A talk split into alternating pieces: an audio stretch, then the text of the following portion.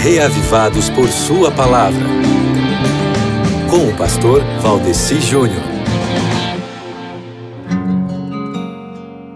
Olá, tudo bem com você?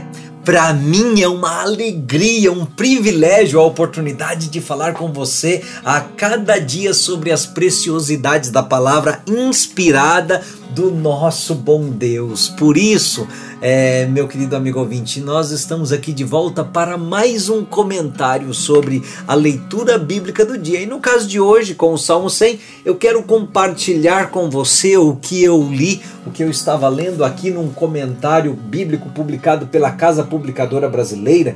É, sobre esse salmo que diz assim que o Salmo 100 ele sobressai dentre os salmos de triunfante gratidão, né? Por quê? É porque nele aqui a gente tem um clímax glorioso numa série de salmos que começa lá no Salmo 95.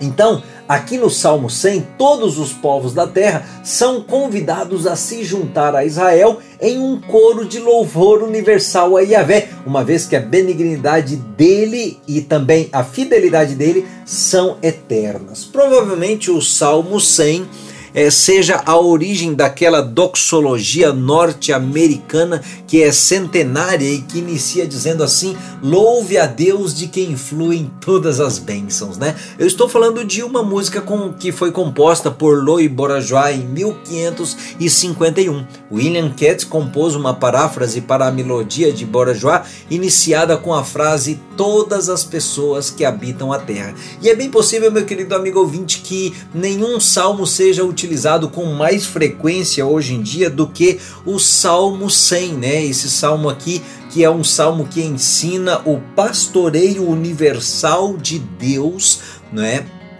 E ensina também é, tudo isso sem nenhuma nota triste. Um salmo para quem quer louvar e adorar ao Senhor, só pensando em coisas boas, em coisas positivas, para se aproximar dele sem nenhum ruído de comunicação e estar totalmente aberto para que ele esteja reavivando e reformando o nosso ser, entende?